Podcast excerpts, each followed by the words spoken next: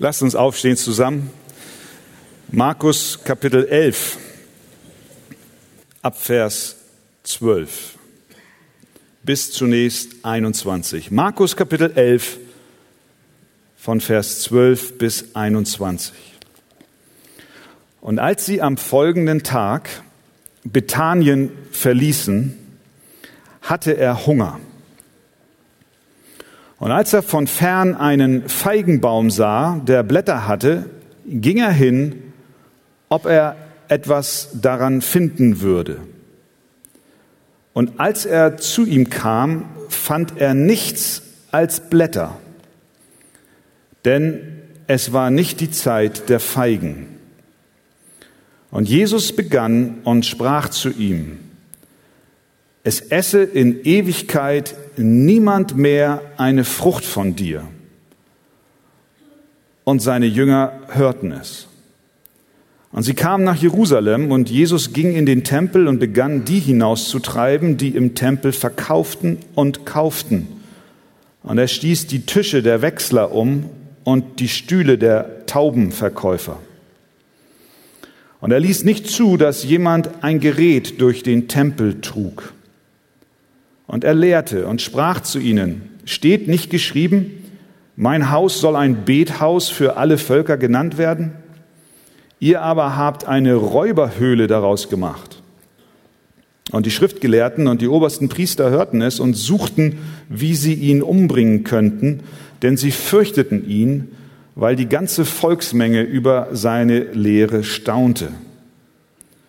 Und als es Abend geworden war, ging er aus der Stadt hinaus.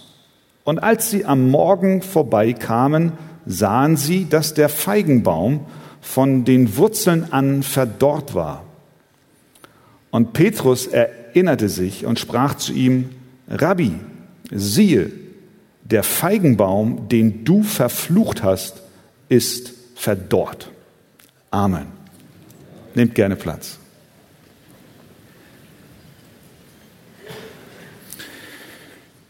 Es war die letzte Woche im Leben Jesu auf der Erde vor seinem Tod. Am Sonntag vor seiner Kreuzigung war er auf einem Eselsfüllen nach Jerusalem hineingeritten. Das Volk war außer sich, weil nun der zu ihnen kam, von dem sie große Wundertaten berichtet bekam. Ganz frisch in Erinnerung war die Auferweckung des Lazarus von den Toten. Hosianna riefen sie. Und sie legten ihre Kleidung hin und hieben Zweige von den Bäumen und legten auch sie hin, sodass Jesus auf dem Esel darüber ritt und in die Stadt hineinkam. In Vers 11, das ist der Vers unmittelbar vor unserem eben gelesenen Text, heißt es, und Jesus zog ein in Jerusalem und in den Tempel.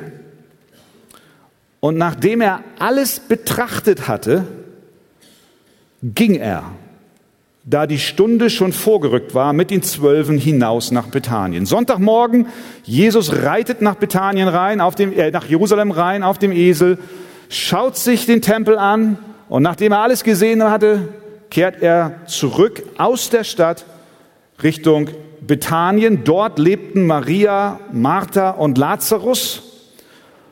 Und dort war auch in den letzten Tagen seines Lebens seine Basis, sein Zuhause, sein vorübergehendes, von dem aus er dann immer wieder nach Jerusalem hineinkam. Am nächsten Tag, wir sind jetzt am Montag, machte er sich morgens von Bethanien aus wieder auf den Weg in die Stadt. Und als sie unterwegs waren, er und seine Jünger, da geschah etwas Sonderbares. Jesus hat Hunger, sieht einen Feigenbaum aus der Entfernung, geht zu dem Baum hin, sucht Frucht, um sie zu essen aber er findet nur Blätter. Also verflucht er den Baum. Obwohl, Vers 13, es nicht die Zeit der Feigen war.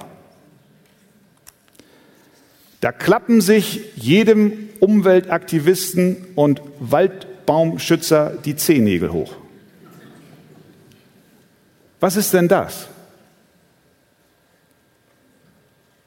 Lässt Jesus an diesem unschuldigen Baum seinen Frust ab? Ist da nicht sogar ein gewisser Zynismus drin? Ein gefundenes Fressen für alle Kritiker. Seht ihr Christen, ihr seid doch bekloppt. Euer Meister, der hat sie in diesem Moment wohl nicht alle. Kann man von einem Feigenbaum zur Zeit des Passafestes, das im März, April stattfindet, Frucht erwarten? Und noch etwas ist merkwürdig. Das ist das erste und einzige Wunder, in dem Jesus nicht heilt, nicht aufbaut, nicht wiederherstellt, sondern genau das Gegenteil tut. Er, er zerstört. Er verflucht den Baum, der doch da in seiner Blätterpracht steht. Und später sehen wir dann ja auch, als sie zurückkamen, war er verdorrt. Warum tut Jesus das? Vielleicht war er etwas zu angespannt, sagst du. Der, der, er wusste ja, die, die Zeit seines Todes war nahe und er hatte ja seine Jünger schon darauf eingestellt und vielleicht war die, die Anspannung zu groß. Warum steht diese Geschichte in der Bibel? Was soll das Ganze? Wir versuchen, wir versuchen mal, das ein wenig zu entknoten. Und ich gehe zunächst einmal einfach nur die Station entlang. Wir sehen nämlich hier zuerst den Feigenbaum, dann sehen wir Jesus, wie er im Tempel ist, und dann sehen wir wieder den Feigenbaum. Habt ihr ja gesehen im Text. Mit anderen Worten, es ist eigentlich eine Klammer. Der Feigenbaum umklammert etwas, was in der Mitte stattfindet, nämlich die Begebenheit im Tempel. Also gehen wir mit dem Text zum Feigenbaum. Jesus handelt mit Sicherheit nicht kopflos und aus einer zornigen Emotion heraus oder einer Unzufriedenheit oder eines vom Hunger getriebenen äh, Fehlverhaltens. Nein, er, er will eine Botschaft transportieren und dazu benutzt er den Feigenbaum als ein lebendiges Gleichnis, als eine Veranschaulichung dessen, was er sagen will. Er war hungrig, heißt es in dem Text, und der Baum erweckte für ihn den Eindruck, als hätte er etwas Essbares für ihn. In der Schlachterbibel gibt es eine Fußnote, wer sie vielleicht auch hat, diese Übersetzung, der kann dort lesen. Um die Zeit des Passa tragen die Feigenbäume in Israel noch keine reifen Früchte, aber essbare Frühfeigen, Knospen. Ihr Fehlen bedeutete, dass der Baum keine Früchte tragen würde. Also Jesus sah den Baum, der aussah, als würde er Frucht tragen, aber in Wirklichkeit tat er es nicht. Jesus nimmt dies zum Anlass, um etwas prophetisch zu illustrieren, nämlich wir wissen aus dem Alten Testament, dass Israel häufig verglichen wird mit zum Beispiel einem Weinstock oder auch mit einem Feigenbaum.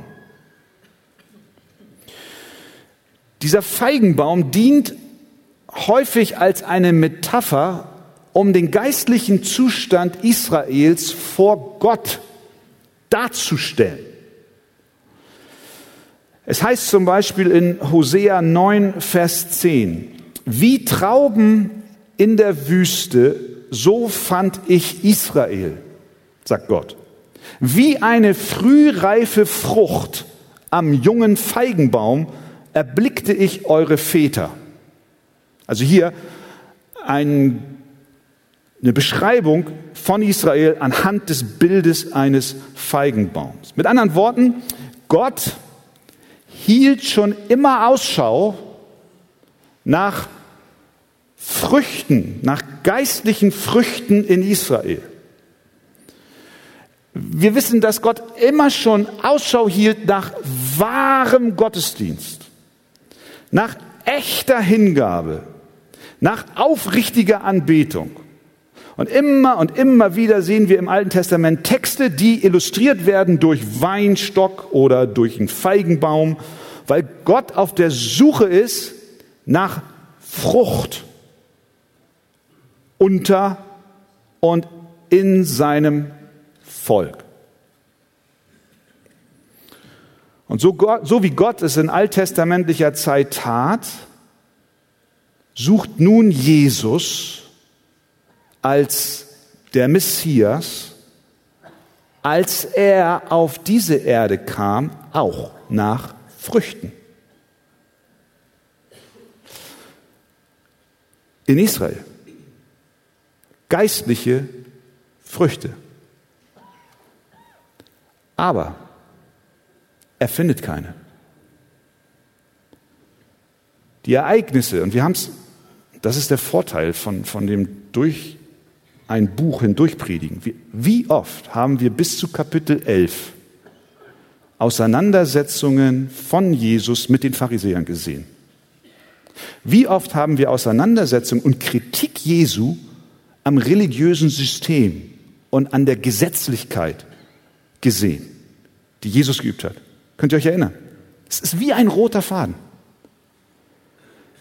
Immer wieder kam es zu Konflikten, so weit, dass die Pharisäer sich so kritisiert fühlten in ihren religiösen Überzeugungen, dass sie planten und sich fest vornahmen, Jesus Christus umzubringen. Jesus kam wie Gott der Vater in alttestamentlicher Zeit, um, um Ausschau zu halten nach Früchten unter seinem Volk. Aber es waren keine Früchte da. Es gab viel äußere Religiosität, ganz viel. Es gab eine Menge äußerer Frömmigkeiten. Es gab eine Menge Pharisäer und Schriftgelehrter, die nichts anderes waren als ein vielversprechender Feigenbaum voller Blätter. Aber bei genauerem Hinsehen war keine Frucht vorhanden.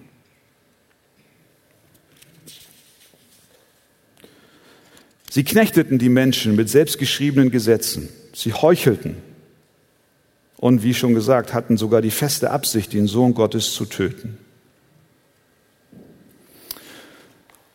Und für Jesus in seiner ganzen, in seinem Werdegang, auch in seinem Dienst, wurde es von Tag zu Tag klarer. Und, und er steht ja noch hier unter dem Eindruck des vorigen Tages. Er ging nach Jerusalem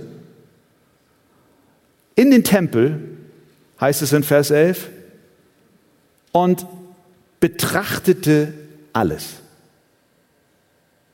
Er schaute nach Früchten.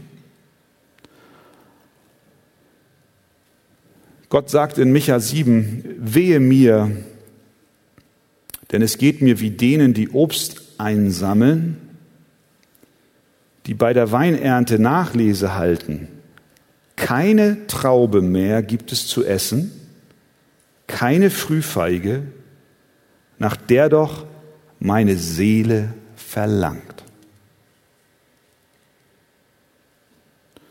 Und hier nun sehen wir den Sohn des lebendigen Gottes, Gott selbst, wird Mensch, kommt auf diese Erde in sein Eigentum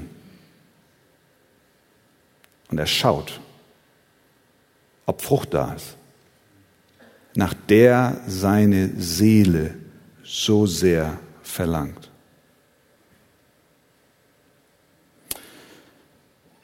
Wir stellen uns heute Morgen die Frage, kann es sein, dass dieser Feigenbaum vielleicht auch mich oder auch dich repräsentiert?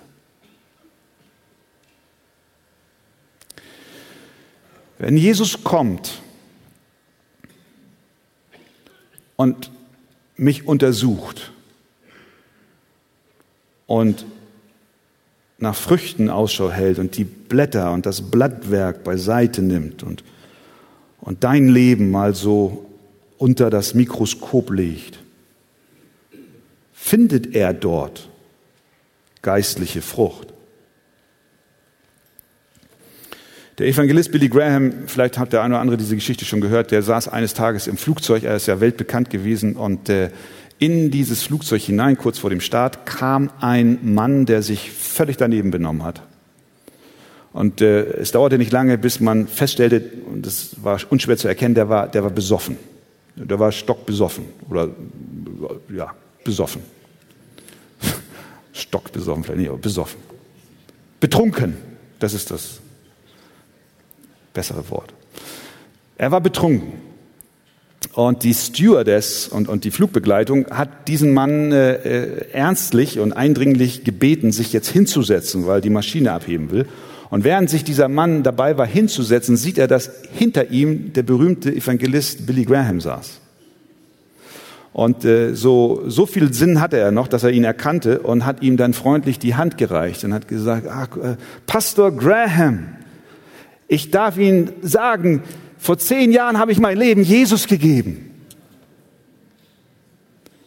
Und Graham erzählt diese Geschichte im Rückblick und sagt, was ist das für eine Frucht? Allerhand Blattwerk. Da, es ist eine Sache, es ist eine Sache, sich Christ zu nennen und eine andere Sache, Christ zu sein.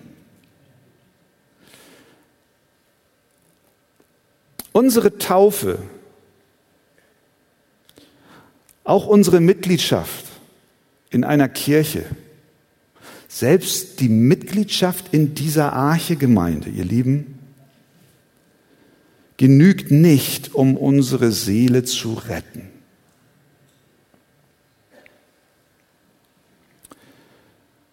Unser frommes Verhalten, unser konformes christliches Leben was nach außen hin wunderbar aussieht, wunderbar, reicht nicht aus. Jesus kommt und sucht Frucht.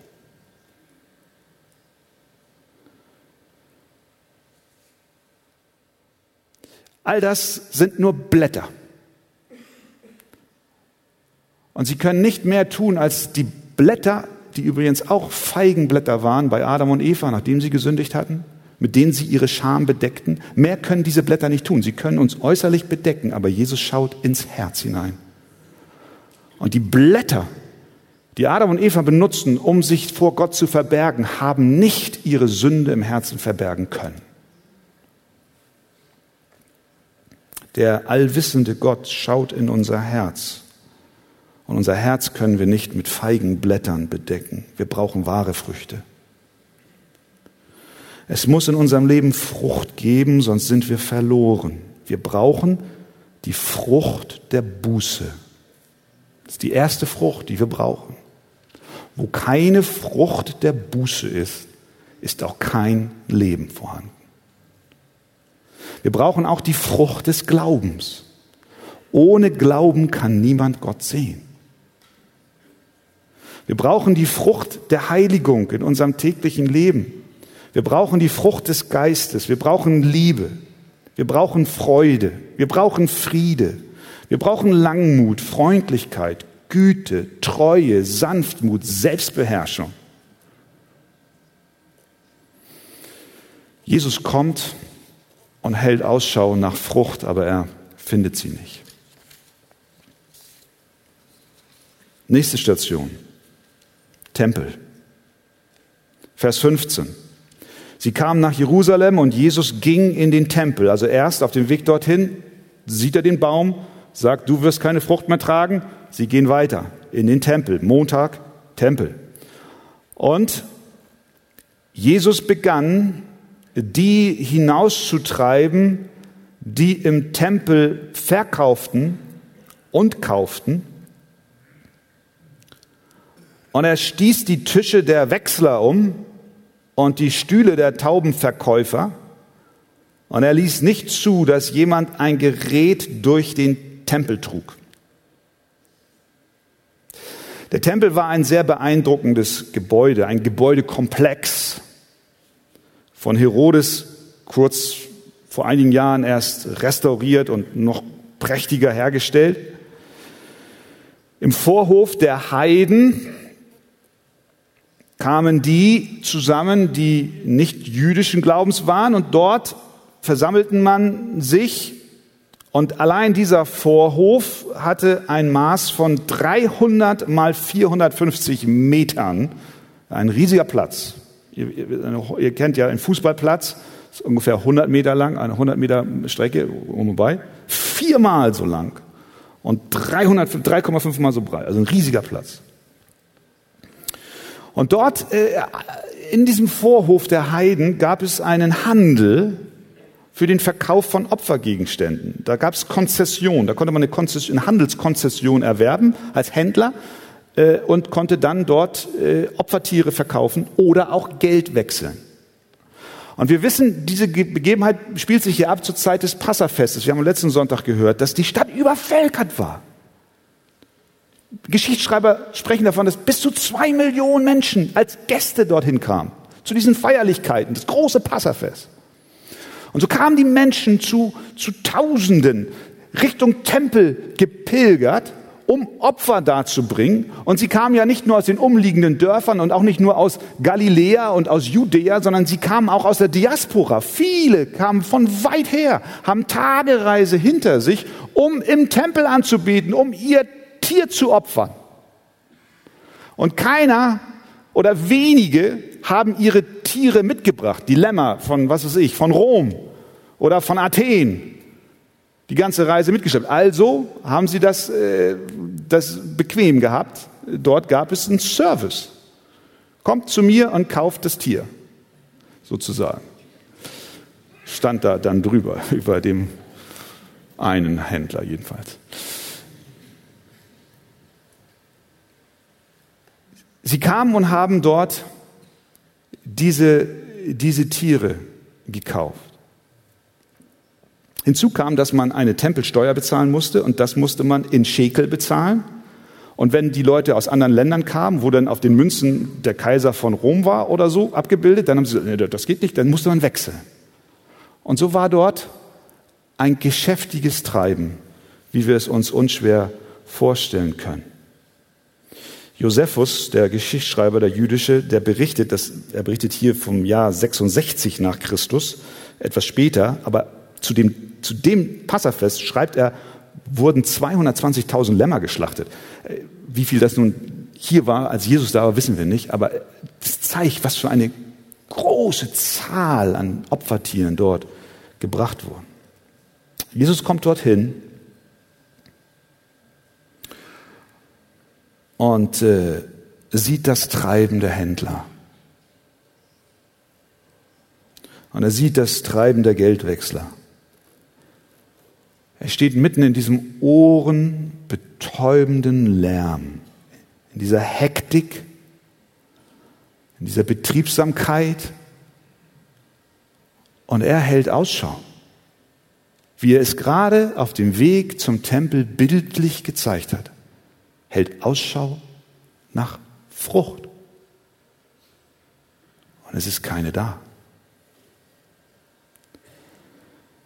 Das Haus Jahwes soll ein Ort des Gottesdienstes sein. Der Vorhof der Heiden soll ein Ort für die Nation sein, damit sie in die Nähe der Gegenwart Gottes kommen konnten, um auch anzubeten.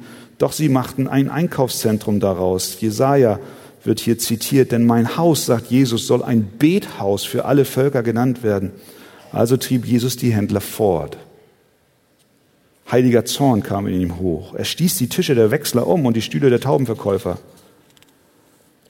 und räumte auf.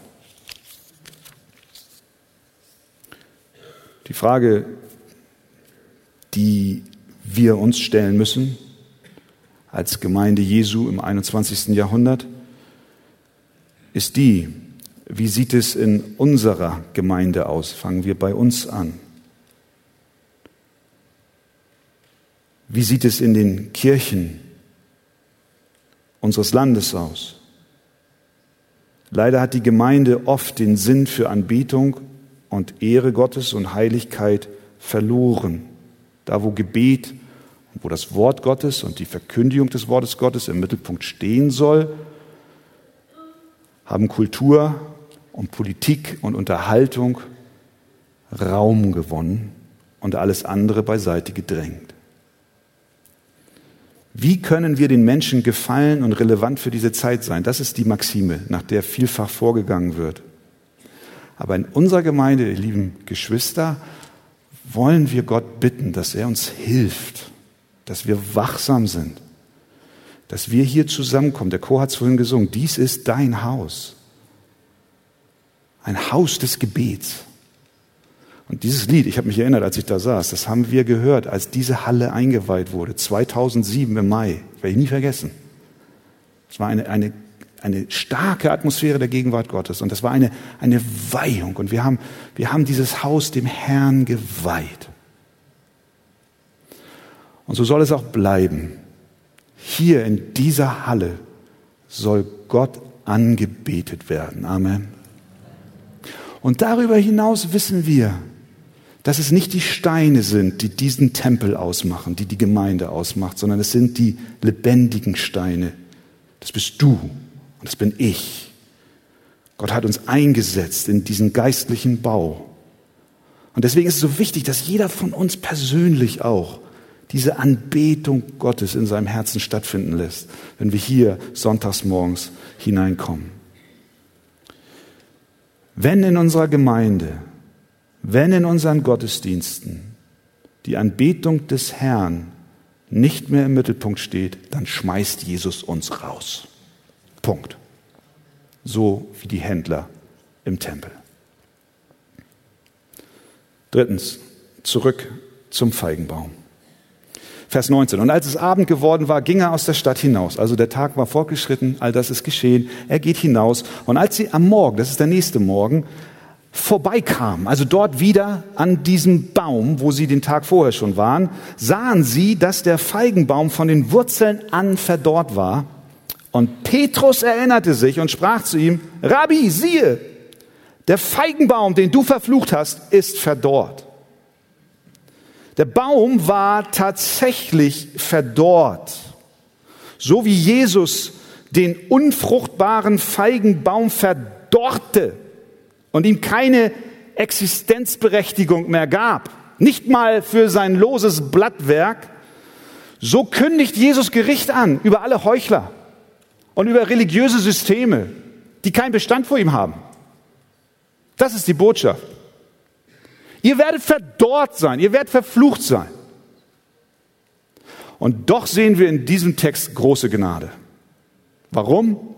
Weil es hier nur ein Feigenbaum ist, den er verflucht hat. Es kommt die Zeit, und hier ist wieder ein Ernst für uns alle enthalten. Es kommt die Zeit, an den er nicht allein zu einem Baum, der keine Frucht bringt, sagt, du seist verflucht, sondern zu jedem, der ihn abgelehnt hat. Matthäus 25, geht hinweg von mir, ihr Verfluchten in das ewige Feuer, das dem Teufel und seinen Engeln bereitet ist. Das sind die, die nur äußerlich so tun, als wären sie Christen. Das ist eine Warnung für alle, die Jesus nicht wirklich in ihrem Leben haben. Und möge Gott uns helfen, dass wir, dass wir echte Christen sind. Das wahre Lamm Gottes ging in den Tempel und vertrieb die Händler. Das wahre Lamm Gottes kam und suchte Frucht an den Bäumen und sucht Frucht geistlicher Natur. Wir sind heute Morgen gefordert, uns zu prüfen. Wenn Jesus dein Blattwerk beiseite schiebt, findet er Frucht. Gott helfe uns. Amen. Lasst uns aufstehen und wir lesen den zweiten Teil dieses äh, Textes. Markus Kapitel 11 und wir fangen an bei Vers 20. Äh, Markus 11, 20 bis 26. Und als sie am Morgen vorbeikamen, sahen sie, dass der Feigenbaum von den Wurzeln an verdorrt war. Und Petrus erinnerte sich und sprach zu ihm, Rabbi, siehe, der Feigenbaum, den du verflucht hast, ist verdorrt. Und Jesus antwortete und sprach zu ihnen, Habt Glauben an Gott. Denn wahrlich, ich sage euch, wenn jemand zu diesem Berg spricht, hebe dich und wirf dich ins Meer, und in seinem Herzen nicht zweifelt, sondern glaubt, dass das, was er sagt, geschieht, so wird ihm zuteil werden, was immer er sagt. Darum sage ich euch, alles, was ihr auch immer im Gebet erbittet, glaubt, dass ihr es empfangt, so wird es euch zuteil werden. Und wenn ihr dasteht und betet, so vergebt, wenn ihr etwas gegen jemand habt, damit auch euer Vater im Himmel euch eure Verfehlungen vergibt. Wenn ihr aber nicht vergebt, so wird auch euer Vater im Himmel eure Verfehlungen nicht vergeben. Amen. Nehmt doch gerne Platz. Am Tag zuvor haben wir Jesus gesehen, wie er Händler aus dem Tempel warf, weil sie den Ort der Anbetung Gottes zu einem Kaufhaus verwandelt haben. Auf dem Weg dorthin sah er diesen unfruchtbaren Feigenbaum als ein Bild für den geistlichen Zustand Israels und verfluchte ihn, sodass dieser verdorrte. Sie kamen nun nach all den Dingen, die sich im Tempel zugetragen hatten, am nächsten Tag zurück zu dem Baum und ich glaube, wir können uns gut vorstellen, dass der Nachmittag im Tempel allerlei Assoziationen und Aufregung auch in den Jüngern verursacht hat. Wenn der Meister plötzlich anfängt und die Tempel, die, die, die Händler rausschmeißt und, und, und, und laut wird und, und da ein Aufsehen entsteht und, und, und die Pharisäer kommen dabei und die Schriftgelehrten, die Tempelwache und da ist ja, ist ja allerhand los, emotional. Das, das macht dich ja fertig, ne? Das macht dich fertig, wenn, wenn, wenn du ein Jünger bist und, und der Meister fängt da an. Das, das geht nicht spurlos an dir vorbei. Und unter diesem ganzen Eindruck haben sie den Baum schon wieder vergessen. Der Baum, das, aber nächsten Morgen, ah, der, der Baum, der Baum. Petrus sieht den Baum. Unser Meister. Der Baum, den du gestern verflucht hast, der ist bis auf die Wurzeln verdorrt. Ja, ja, ja, das ist so. Das ist ja ein übernatürliches Wunder. Ich meine jetzt mal, wir wissen aus der Botanik, und ich bin Experte in der Botanik, fragt meine Frau. In der Botanik wissen wir, wenn etwas wächst, dann braucht es Zeit, stimmt's? Und wenn etwas eingeht, dann braucht es auch ein bisschen Zeit. Gestern stand der Baum noch in vollem Blattwerk da. Er hatte viele Blätter.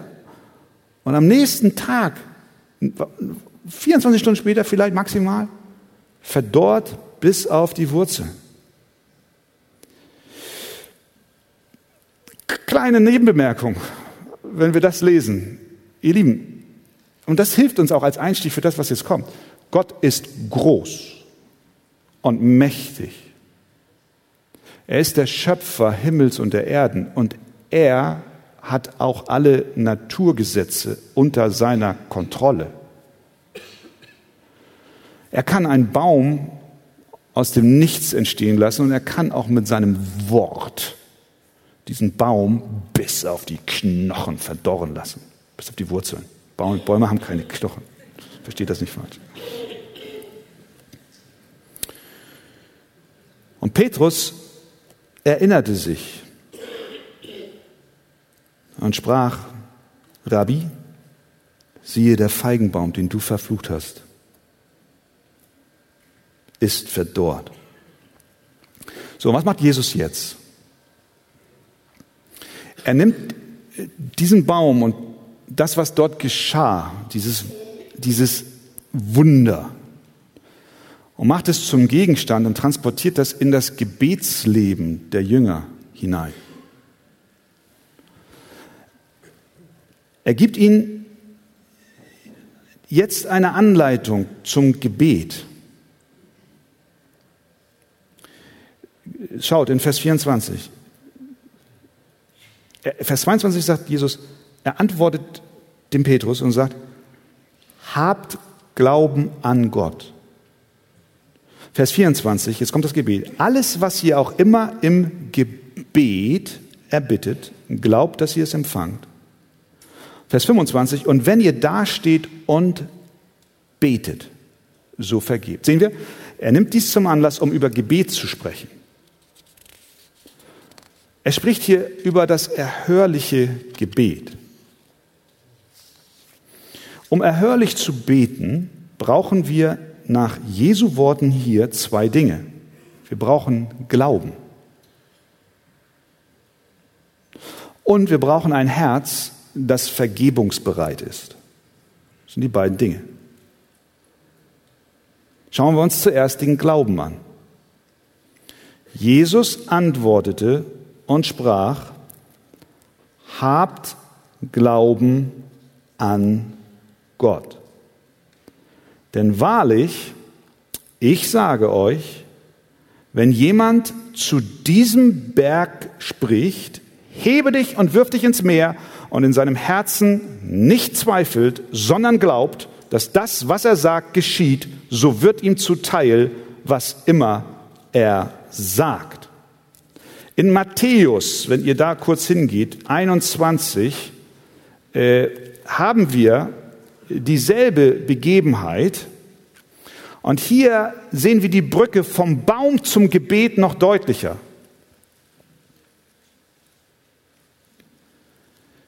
Vers 21. Jesus aber antwortete und sprach zu ihnen, wahrlich ich sage euch, wenn ihr Glauben habt und nicht zweifelt, so werdet ihr nicht nur tun, was mit dem Feigenbaum geschah, sondern auch, wenn ihr zu diesem Berg sagt, hebe dich und wirf dich ins Meer, so wird es geschehen.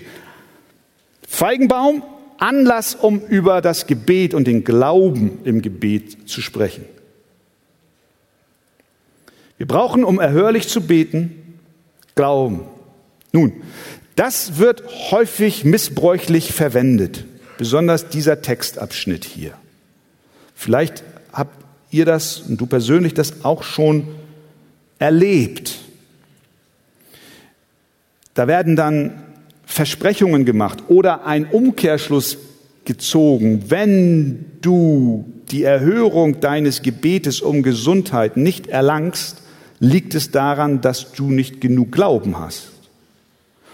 Und da wird ganz viel Schindluder mitgetrieben und ganz viel Zerstörung entsteht, wenn Menschen, die aufrichtige Kinder Gottes sind, gesagt wird, nur weil du nicht genug glaubst, deswegen bist du noch krank.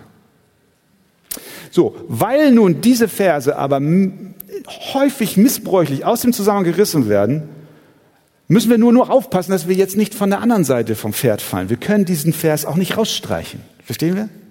Es steht doch da. Jesus sagt, ich sage euch, wenn jemand zu diesem Berg spricht, hebe dich hinweg.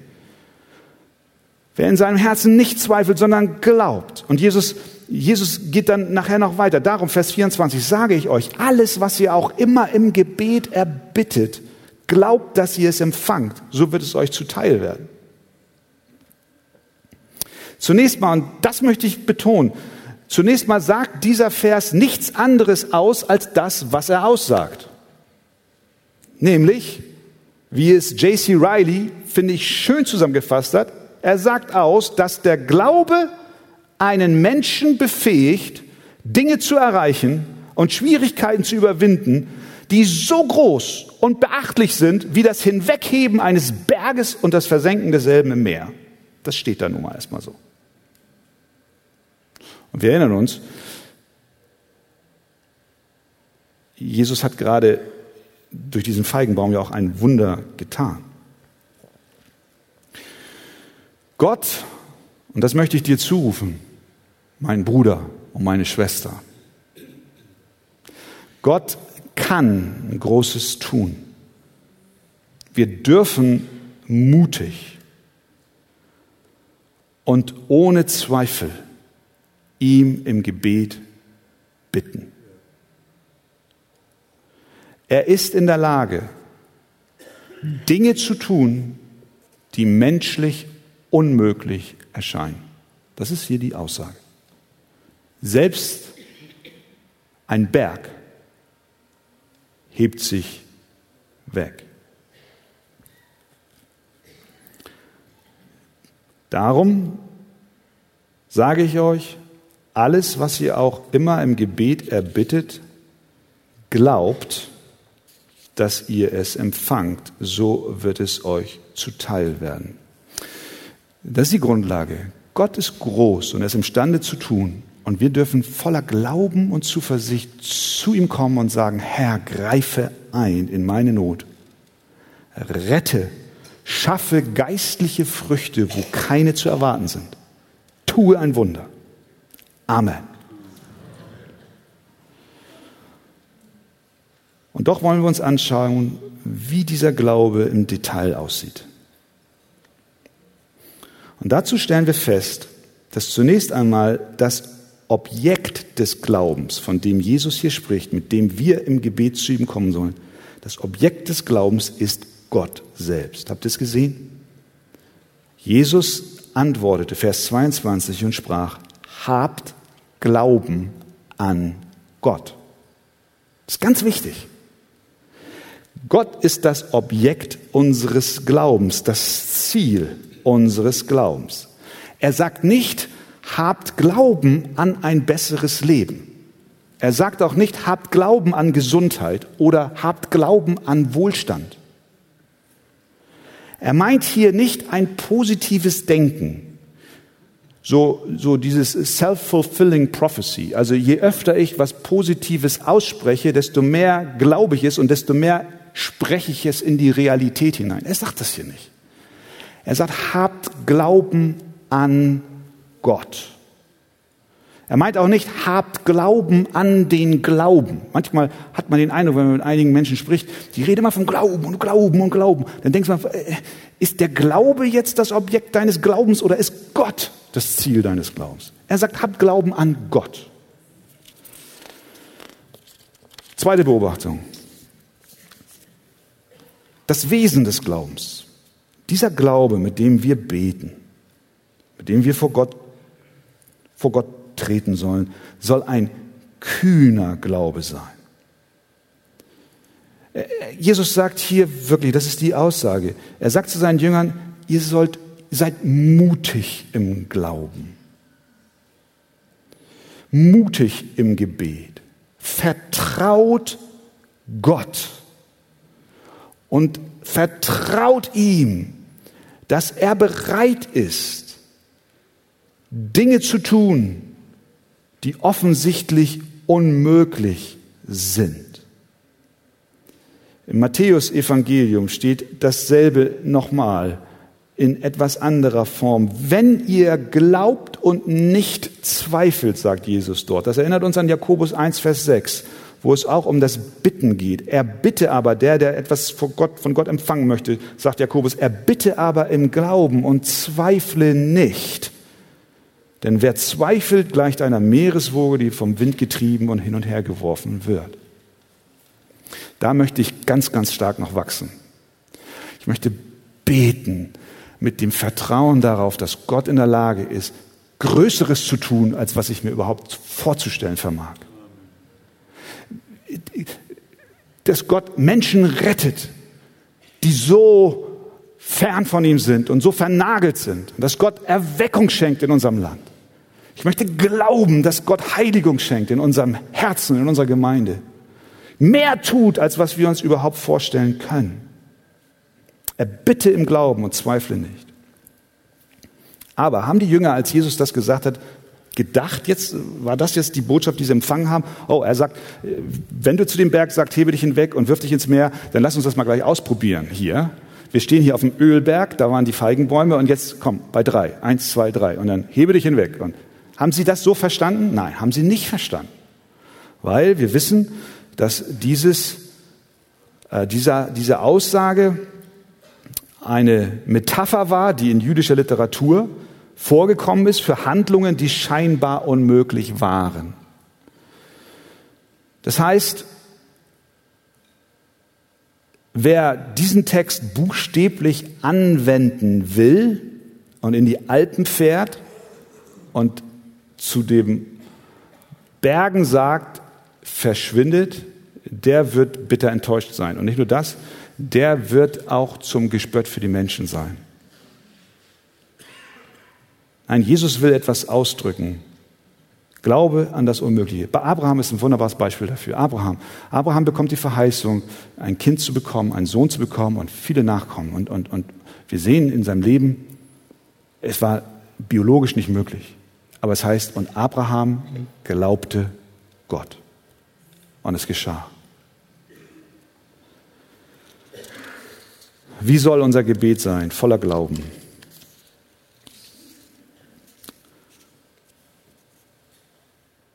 Aber es soll auch im Bewusstsein der Souveränität Gottes stattfinden. Ich finde und ich glaube, ein, ein guter Testballon für so eine Aussage von Jesus ist immer zu schauen, wie hat sich das im Leben von Jesus persönlich dargestellt. Jesus sagt, was immer ihr im Gebet erbittet. Wie war das bei Jesus? In Kapitel 14 sehen wir ihn dann, wie er in Gethsemane war.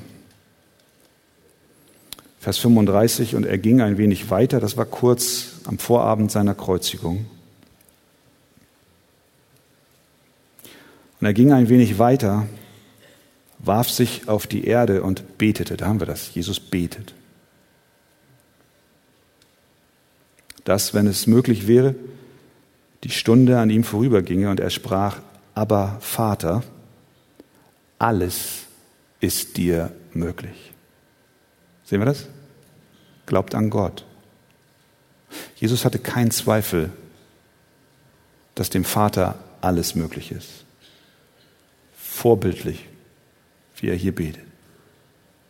Also betet er weiter. Vers 36. Nimm diesen Kelch von mir. Aber was hat Jesus zu den Jüngern eben noch gesagt? Alles, was ihr auch immer im Gebet erbittet, glaubt, dass ihr es empfangt, so wird es euch zuteil werden. Hier betet Jesus. Nimm diesen Kelch von mir. Kann es sein, dass Jesus hier nicht geglaubt hat? Nein. Er betet weiter, nimm diesen Kelch von mir. Und hier kommt die Dimension der Souveränität Gottes, die auch für dich in deinem Gebetsleben befreiend wirkt. Doch nicht, was ich will, sondern was du willst. Sehen wir das? Wir brauchen eine gesunde Balance. Zum einen absolutes Vertrauen in die Kraft Gottes. Vater, ja, dir sind alle Dinge möglich. Ich vertraue dir und deiner Kraft. Und was ich bete und bittend vor deinem Thron bringe, ist nicht sündiges Verlangen